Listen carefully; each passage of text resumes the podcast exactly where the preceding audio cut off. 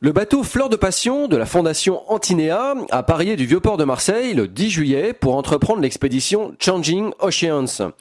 C'est une expédition océanographique hors norme qui commence puisqu'elle va durer 10 ans, une décennie durant laquelle l'équipage de ce voilier de 33 mètres, les scientifiques, les plongeurs caméramans, les éco-volontaires embarqués vont visiter pas moins de 100 sites marins à travers le monde, dont certains sont classés patrimoine mondial de l'UNESCO, afin d'en évaluer l'état de santé et surtout de permettre au public de suivre au jour le jour les résultats des missions scientifiques réalisées en mer. Et c'est ça la grande originalité de cette expédition Changing Oceans, imaginée par l'économiste allemand Ronald Manzel et le biologiste Pietro Gonanzi, qui ont créé la fondation Antinea. Pour eux, si la mer est synonyme d'énergie, de nourriture, de régulation climatique, de médicaments et de biodiversité, elle reste surtout une grande inconnue et un environnement menacé par l'homme. Or, on ne protège bien que ce qu'on connaît bien. Ils ont donc mis les bouchées doubles pour rénover Fleur de Passion, qui était un vieux bateau en bois et en acier à l'abandon.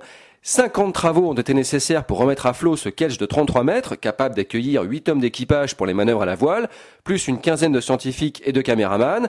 À bord, tout l'équipement indispensable pour ce type d'expédition a été installé, avec un matériel complet de plongée, deux compresseurs, un caisson de décompression, une grue hydraulique, ainsi qu'un mini sous-marin télécommandé et un hélicoptère miniature à télécommande équipé d'une caméra haute définition. L'objectif, c'est de réaliser des images en trois dimensions et de créer une base de données de référence de l'état des océans au début de ce troisième millénaire. Chacun pourra donc suivre le déroulement de l'expédition en direct sur le site internet de l'expédition. Le programme prévoit également de nombreuses escales, des escales de sensibilisation, durant lesquelles seront organisées conférences et projections de films documentaires. Ce sera aussi l'occasion d'embarquer pour les éco-volontaires, notamment des jeunes en réinsertion. L'expédition commence donc cette année en Méditerranée. Fleur de Passion sera en escale au Cap d'Agde du 17 au 19 juillet, puis au Gros du Roi du 20 au 22 juillet, au programme, notamment la pose d'une caméra Critterman sur un requin et sur une tortue pour mieux comprendre les déplacements réalisés par ces animaux en voie de disparition. Entre le 24 juillet et le 2 août, le voilier sera en mission sur le parc national marin de l'île de Porquerolles, au large du Lavandou. Pour tout savoir, un site